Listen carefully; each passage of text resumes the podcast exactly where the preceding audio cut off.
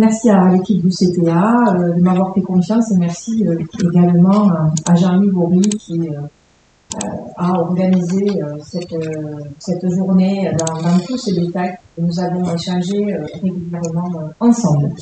Je vais, je vais maintenant présenter effectivement assez rapidement les invités. Euh, en, les en, les remerciant d'ores et déjà. Donc on va euh, démarrer euh, effectivement cette, cette table ronde avec l'intervention de Romain Badois. Romain Badois qui est universitaire à l'université de, de, Paris 2, Panthéon Assas. Romain est un spécialiste de l'Internet, il a écrit plusieurs ouvrages sur ce sujet et donc il travaille sur plusieurs objets de recherche, il travaille sur euh, les mouvements politiques en ligne, il travaille sur la régulation euh, numérique, il travaille sur la rumeur, les fake news, la propagande, autant euh, de sujets hein, effectivement très très très problématiques aujourd'hui, sur lesquels on va se pencher, surtout sur la question de la régulation en ligne. Et Romain, il faut le préciser, est aussi membre d'une structure du CSA effectivement, qui est un comité particulier, c'est l'Observatoire de l'égalité de l'éducation et de la cohésion sociale, au CSA. Hein, le CSA, finalement, nous, réunit aujourd'hui en famille. Alors, notre deuxième euh, invité euh, sera à distance. Donc, pour le public en ligne, on peut euh, l'identifier également, c'est Steve Bonnet. Steve Bonnet qui est directeur de, la communication dans une société de modération, une société de modération toulousaine. C'est une des plus grandes sociétés de modération en France. C'est donc euh, un professionnel de la modération qui va prendre la parole euh, aujourd'hui. Euh, donc pour information, Hachik modère effectivement les commentaires de nombreuses sociétés à la fois des, des sociétés comme, comme L'Oréal, par exemple, comme la SNCF, mais également euh, pour des institutions telles que l'Élysée, l'Élysée, la ville de Paris, et puis euh, dans ce qui nous concerne, effectivement, concernant des, des entreprises médiatiques, il modère, euh, Hachik modère euh, eh bien, les euh, commentaires de plusieurs quotidiens régionaux, dont la Dépêche du Midi, dont la Provence, et puis, son regard aujourd'hui est assez éclairant. Pourquoi? Parce qu'il euh, modère, Hachik modère également les, commentaires d'RTL et, et, modère euh, les commentaires de Radio France. Et donc, c'est vrai que, compte tenu de, son expertise sur euh, les médias locaux, euh, qu'il s'agisse de radio ou de PQR d'ailleurs, hein, effectivement, on attend son éclairage. Euh, modérer aujourd'hui, c'est pas uniquement trier et exclure les commentaires euh, haineux ou violents, hein, mais ça va bien au-delà. C'est aussi euh, analyser euh, les signaux faibles et les signaux forts, dégager des tendances d'opinion et comprendre la structuration des, communautés en ligne. Donc c'est à ce titre, effectivement, qu'il va prendre la parole. je vous remercie d'être avec nous. Et nous allons euh, ensuite écouter eh bien, euh, le témoignage de deux opérateurs, euh, Frangel et, et, Thierry Steiner, que, que, nous remercions également pour, euh, pour, leur présence. Donc là, on est vraiment sur des, des témoignages de terrain, d'opérateurs de, de, radio. donc, Frangel qui va représenter hein, les, les catégories A, puisqu'il est à la tête de Azure FM, une radio qui a de de multiples, de multiples fréquences effectivement en Alsace, qui est basée à Célestat, et qui, euh, pardon, euh, Franck, qui est également président de la FARA, la Fédération alsacienne des radios associatives. À ce titre-là, il va nous apporter son témoignage il abordera aussi la question de la gestion préventive des, euh, des commentaires dans le domaine de l'éducation aux médias, et vous savez tous que l'éducation aux médias est l'axe fort du CSA aujourd'hui. Et puis, euh, pour clore euh, ces interventions, Thierry Stener, qui est euh, directeur de Champagne FM, prendra la parole effectivement pour parler de l'expérience à tête de cette radio de, catégorie B qui fait partie du groupe Rossel, qui possède à la fois des titres de presse écrite, mais également et d'autres radios de, catégorie B que Champagne et, euh, et Thierry Snever a également euh, une expérience euh, par le passé euh, au groupe Lagardère, puisqu'il a été à la tête des réseaux RFM et Virgin, hein, directeur des réseaux. Et donc à ce titre-là, il a une expérience aussi sur les commentaires des réseaux sociaux. Donc ce que je vous propose, c'est que euh, nous écoutions nos intervenants. Ensuite, il va y avoir un temps pour les interactions et la parole. Donc je vous incite à ouvrir votre espace de discussion en ligne. Euh, vous avez une fenêtre et n'hésitez pas à, mettre des, questions euh, au fur et à mesure de ces interventions et derrière je les relayerai. On pourra vous donner la parole directement si vous le souhaitez pour apporter votre témoignage ou, questionner nos, intervenants. Euh, on va euh, aborder effectivement des questions centrales aujourd'hui. Hein. Quels sont les, euh, les modèles, les grands modèles de, de des, commentaires Il y a plusieurs moyens de traiter ces commentaires. Est-ce que on laisse la puissance publique intervenir? Vous savez que c'est l'objet des, débats, notamment avec la loi Avia, euh, l'intervention du Conseil constitutionnel récemment, ou est-ce qu'on laisse les opérateurs privés gérer ces différents commentaires? Autre question, celui de la liberté d'expression. Où est-ce qu'on place le curseur cette liberté d'expression? La radio est le média de la parole, un média participatif par excellence. Et on pourrait se demander comment s'articulent eh bien, ces commentaires en ligne avec euh, la, prise de parole et l'activité initiale de la du média radio. Les opérateurs doivent-ils ouvrir des espaces de commentaires? Les auditeurs sont-ils ceux qui commentent dans la mesure où les contenus éditoriaux sont diffusés en ligne? Donc, euh, est-ce que ces auditeurs sont ceux qui commentent ou est-ce qu'on a d'autres internautes qui arrivent, qui n'écoutent pas forcément la radio en question? Et puis Dernière question très importante pour les opérateurs qui sont présents aujourd'hui. Les radios ont-elles les moyens humains et financiers d'ouvrir ces espaces et de les modérer Peut-on modérer sans être formé? La mise en place d'une charte de modération est-elle nécessaire pour euh, cette activité de modération?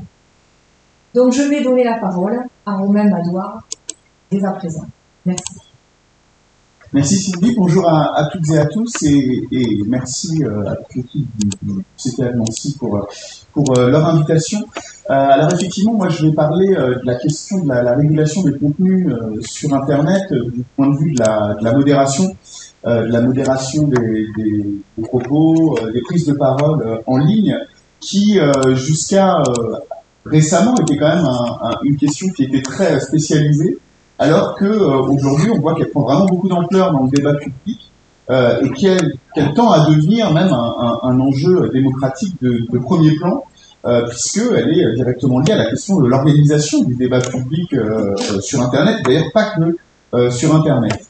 Et cette question de la modération, euh, elle pose en fait des questions qui sont très euh, larges, très importantes, euh, qui sont très politiques aussi, c'est-à-dire où est-ce que s'arrête la modération, où est-ce que commence la censure, qui doit fixer des règles sur Internet pour relatives à la à l'expression publique, qui doit les éditer ces règles, mais qui doit les faire respecter. Il y a beaucoup de questions qui, qui sont posées aujourd'hui auxquelles on n'a pas forcément les réponses.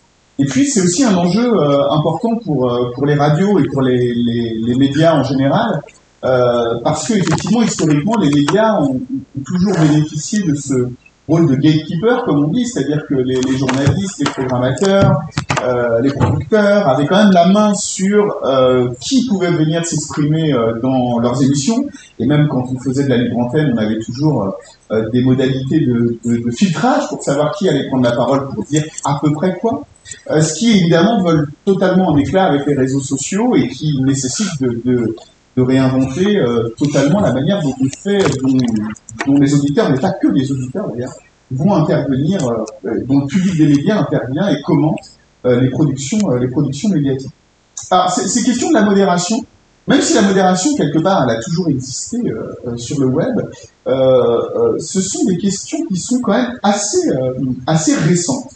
Assez récentes parce que au début du web grand public, dans les années 90, au, au, début des années 2000, la question de la modération, euh, elle est, euh, elle est euh, largement autogérée. C'est-à-dire qu'elle est prise en charge par les, communautés en ligne, c'est-à-dire que les lieux de débat sur Internet, avant les réseaux sociaux, ce sont principalement des forums, et que sur ces forums, on va avoir des membres qui vont être désignés comme modérateurs et qui vont faire la police, mais qui vont le faire en, transparence et en discussion avec tous les autres, les autres membres de la, de la communauté. Et puis ce qu'il y a aussi à cette époque, dans la première époque du web, c'est que le débat public en ligne, il est euh, largement décentralisé. C'est-à-dire qu'il n'y a pas un endroit où on débat. On débat sur des forums, on débat sur des, des, des sites de médias, on débat sur une quantité d'arènes qui sont euh, euh toutes euh, reliées les unes aux autres.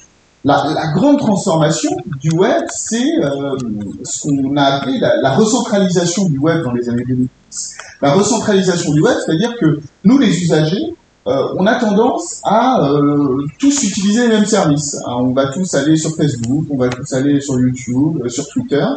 Et ce faisant, bah, en fait, on va donner énormément de pouvoir aux, firmes qui gèrent ces plateformes parce que on va leur confier le rôle d'organiser le débat public et on va leur donner un autre pouvoir très important, c'est de de, de, jouer un rôle justement de modérateur et de censeur sur le débat public en ligne, puisque tous les flux de données vont circuler par leurs serveurs, et à partir de ces serveurs, ces grandes firmes vont être capables justement de pouvoir un petit peu faire, euh, euh faire la police des, des contenus. Donc, ce qu'on voit aujourd'hui, c'est que ce qui euh, auparavant ne relevait que des, des standards de publication des, des plateformes, euh, aujourd'hui tendent à devenir les règles d'organisation du débat public en démocratie, et c'est pour ça aussi qu'on en parle, qu'on en parle autant aujourd'hui. Alors évidemment, ce, ce, rôle central des plateformes, il ne va pas euh, sans, sans, poser de questions.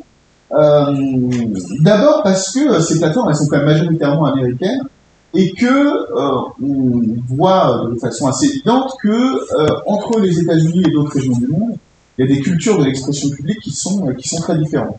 Même par exemple entre l'Europe et les États-Unis, on voit qu'il y a beaucoup de conflits et d'incompréhensions euh, sur deux dossiers, par exemple, celui de la nudité ou celui des discours de haine.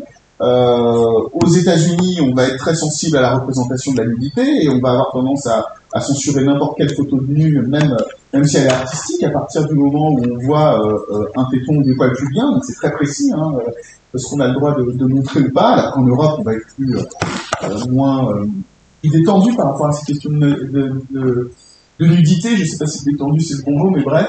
et inversement, sur les questions de discours de haine, on a des réglementations qui sont beaucoup plus strictes euh, euh, en Europe qu'aux États-Unis, c'est-à-dire qu'aux États-Unis, la liberté d'expression, c'est le premier amendement, c'est la, valeur cardinale de la démocratie américaine.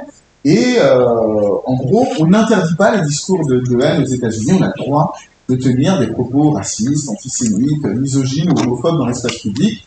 Euh, ce qui est interdit, ce sont euh, les, les, words of violence, c'est-à-dire les incitations euh, à la violence quand on, on va inciter très directement euh, à s'en prendre physiquement à un groupe, euh, à un groupe particulier. Alors qu'en France, en Allemagne, mais en Europe généralement, on a des lois qui réglementent effectivement de manière beaucoup plus stricte cette question des discours de haine. Mais là aussi, ça, ça s'explique par notre histoire, euh, par notre culture aussi. On a vécu sur le sol européen euh, des génocides qui ont été préparés par des discours, etc.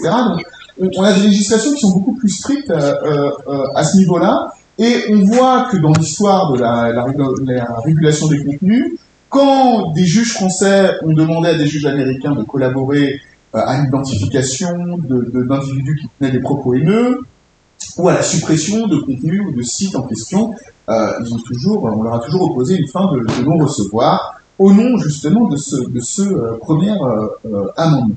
Et donc du coup, de cette première époque, où euh, bah, les plateformes faisaient un peu ce qu'elles voulaient. Euh, leurs serveurs étaient aux États-Unis, elles étaient, euh, elles dépendaient du droit américain et en particulier californien. Euh, découle l'idée qu'on entend beaucoup que en fait les plateformes sont plus fortes que les États. Que les plateformes sont plus fortes que les États, que En gros, euh, nous, petits Français ou petits Européens, on peut pas faire grand-chose. Et ben ça, c'est quand même une, idée reçue. Euh, une idée reçue parce que quand on regarde dans les faits euh, les réglementations qui sont mises en place à, différents endroits du monde, on s'aperçoit qu'en fait, les plateformes, elles obtempèrent. C'est-à-dire qu'elles elles vont adopter une logique de mise en conformité par rapport aux nouvelles lois qui sont votées en France, en Allemagne ou ailleurs, pour justement chercher à, à respecter ces nouvelles règles. Alors, il faut bien avoir en tête que euh, pour, euh, pour, euh, pour des compagnies comme Facebook, comme Twitter, comme Google avec YouTube, le marché européen, c'est un marché qui est très important, qui rapporte beaucoup d'argent, où les utilisateurs rapportent beaucoup d'argent aux firmes par leur exposition à la, à la publicité. Donc, pour ces raisons-là aussi, ces grandes plateformes n'ont pas spécialement envie de, de se mettre à dos les États européens. Alors en Europe, il y a différentes lois qui sont passées euh, euh, ces dernières années euh, qui visent à, réguler de manière un peu plus stricte les contenus. Il y a évidemment en Allemagne ce qu'on a appelé la, la, NetzDG, donc c'est la loi sur les réglementations des discours de, haine, la loi de réglementation des, réseaux sociaux. Et très concrètement, depuis qu'elle est rentrée en vigueur, cette NetzDG, on se rend compte que ben, les plateformes ont réformé euh, leur procédure de modération, euh, qu'elles ont embauché des modérateurs spécialisés, euh, qu'elles ont voilà, qu'elles ont modifié un peu tout leur dispositif lié à la modération, donc quelque part qu'elles obtempèrent, qu'elles cherchent à se mettre en conformité avec ces nouvelles règles. en France, on a eu deux lois importantes, la loi sur la manipulation de l'information, qui est entrée en, en, vigueur, alors qui est assez particulière, je ne rentre pas dans le, dans le détail, mais qui confie justement un certain nombre de, pouvoirs au CSA.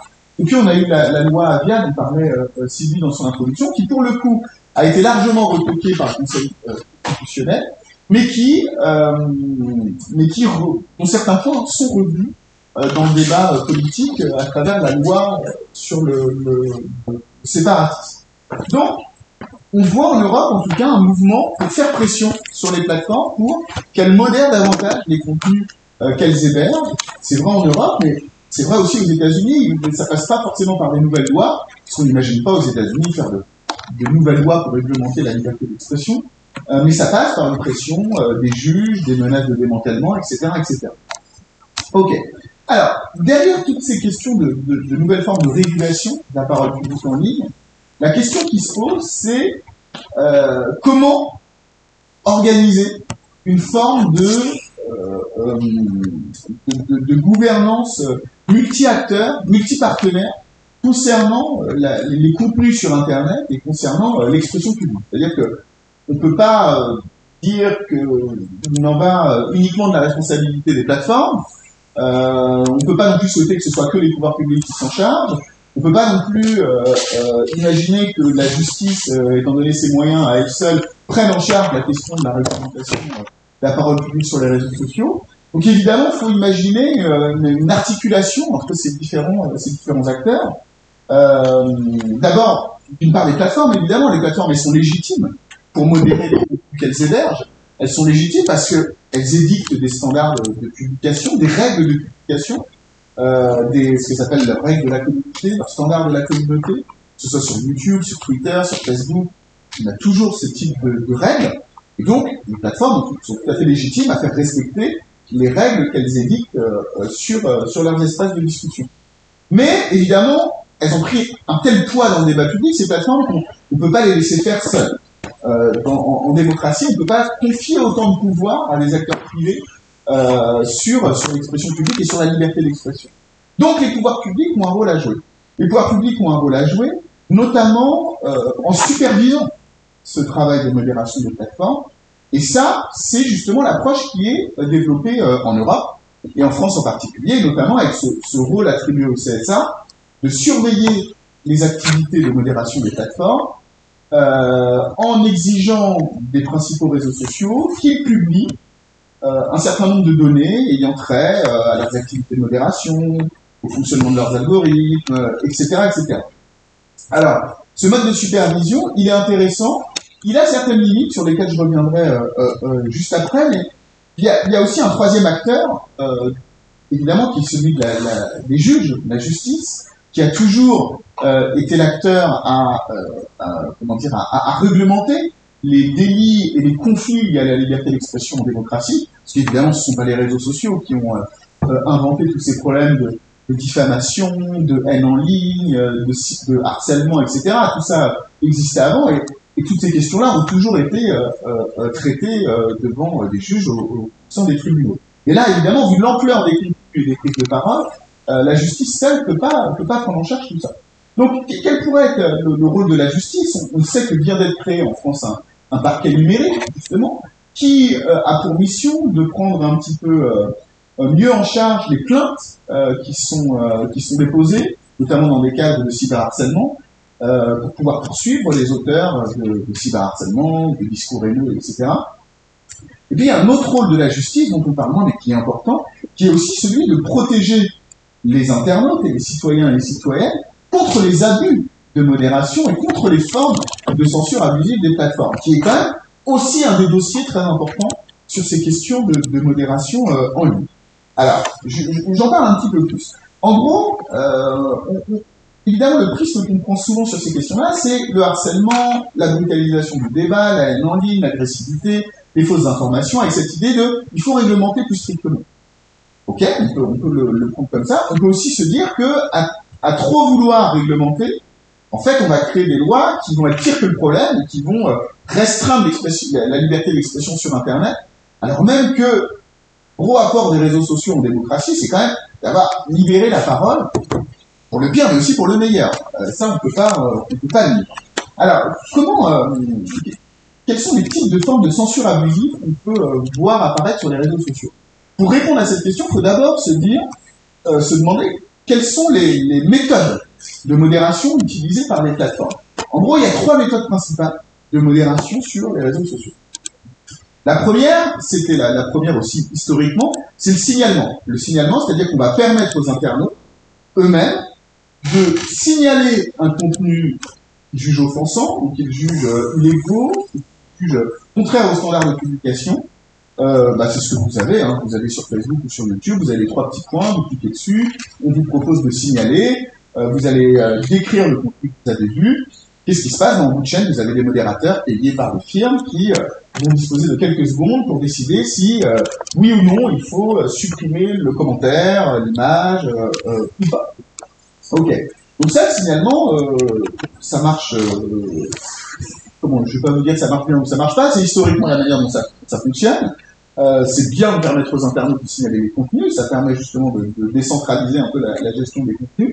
Par contre, il y a un problème auquel sont confrontées les plateformes aujourd'hui, qui est celui des signalements abusifs.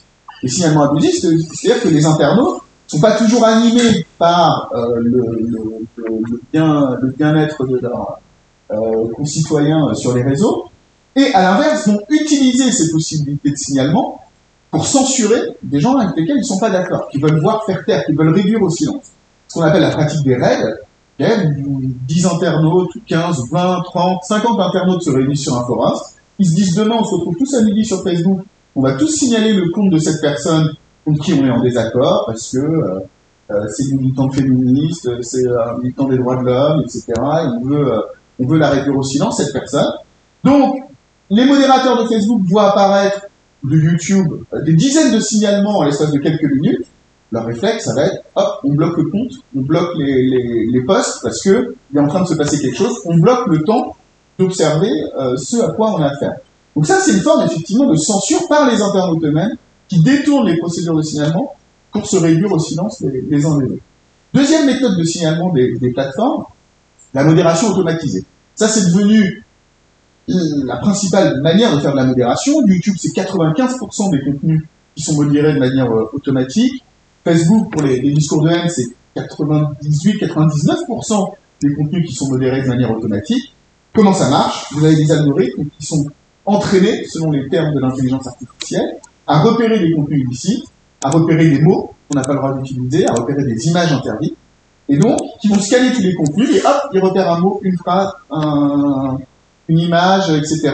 Ils les retirent, euh, ils les retirent automatiquement. Ces outils d'intelligence artificielle, ils sont très efficaces euh, pour repérer par exemple euh, euh, des photos de nudité qui ont été entraînées à reconnaître les tétons, etc., des poils bien, donc ça, ça, ça, marche bien. ils sont un peu moins efficaces, même beaucoup moins efficaces pour euh, identifier les discours de haine. Bah oui, parce que le problème des discours de haine, ce qui fait que c'est de la haine, généralement, c'est pas le mot en lui-même, c'est le contexte dans lequel euh, le mot est utilisé. Alors, euh, bon, je ne devrais peut-être pas euh, ce type d'exemple dans un dans une réunion de CSA mais par exemple, si vous euh, prenez un mot comme salope, salope, c'est un, une insulte. si un homme déclare sur Facebook toutes les femmes sont des salopes, c'est un propos ouvertement misogyne, peut être euh, euh, modéré, son compte bloqué, le propos supprimé, personne ne dira le contraire. Si vous avez deux amis, euh, deux copines qui rigolent entre elles et qui dans leurs commentaires se font haha salope, elles utilisent le même mot, c'est aussi une insulte. On peut décréter que euh, ce mot n'a pas le droit d'être sur les réseaux sociaux. Par contre, on ne pourra pas dire que c'est vraiment une insulte misogyne. Parce que c'est le contexte qui fait la, la, la, la spécificité du discours de haine. Or, ces algorithmes, ils ont un fonctionnement binaire, c'est est-ce que le mot est là, est-ce qu'il n'est pas là, est-ce que la photo présente un problème ou ne présente pas. Et donc, toute la, richesse du contexte est, euh, euh, est est beaucoup plus compliquée à prendre en compte. Ce qui fait que d'avoir recours à la modération automatique, ça crée des faux positifs, ça crée de la censure abusive. C'est-à-dire qu'on va censurer des internautes qui n'auraient pas dû être censurés à la base. C'est pour ça que les principales plateformes ont euh, mis en place des procédures d'appel. C'est-à-dire qu'elles vont permettre aux internautes, quand ils jugent avoir été victimes de censure abusive, d'exiger, de demander une nouvelle évaluation en disant je pense que j'ai été victime de censure abusive, je voudrais qu'un modérateur réévalue euh, mon contenu. Et des plateformes comme Facebook et, et YouTube ont commencé à publier des données justement sur, euh, sur toutes leurs activités de modération, y compris d'appel. Et en gros, quand même, c'est des chiffres assez importants. On s'aperçoit que entre un quart et un tiers des appels, en moyenne, donnent lieu à une restauration du contenu. C'est-à-dire que les internautes font appel, et dans un quart ou un tiers des cas, on leur dit ah oui effectivement c'était une erreur, on, vous reposte votre contenu. Donc un quart et un tiers par rapport au volume de, contenu et de, problèmes euh, traités, ce sont des, centaines de milliers, voire des millions de contenus euh, tous les trimestres qui, font l'objet d'appels. Ce, sont des chiffres très, euh, impressionnants. Et puis dernier point, euh, troisième méthode des plateformes, c'est la question de l'invisibilisation, ce qu'on appelle le shadow banning. On n'a pas encore de, de terme euh, équivalent, mais vous voyez, le shadow banning, c'est le fait d'être euh, banni dans les ténèbres. Euh, en gros, qui est une forme de censure par invisibilisation, de modération par invisibilisation, qui passe par les architectures des réseaux sociaux et passe pas, par les contenus eux-mêmes. Je vous explique. L'idée de l'invisibilisation, c'est non pas de supprimer un contenu, mais de diminuer sa visibilité, de faire en sorte qu'il s'affiche moins dans les fils d'actualité des internautes, qu'il soit moins recommandé dans les, par les algorithmes de recommandation. Et ça, par exemple, c'est quelque chose qui est très utilisé dans la modération des fake news. Parce que les fausses informations, c'est peut-être des contenus de mauvaise qualité, mais ce ne sont pas des contenus euh, illégaux.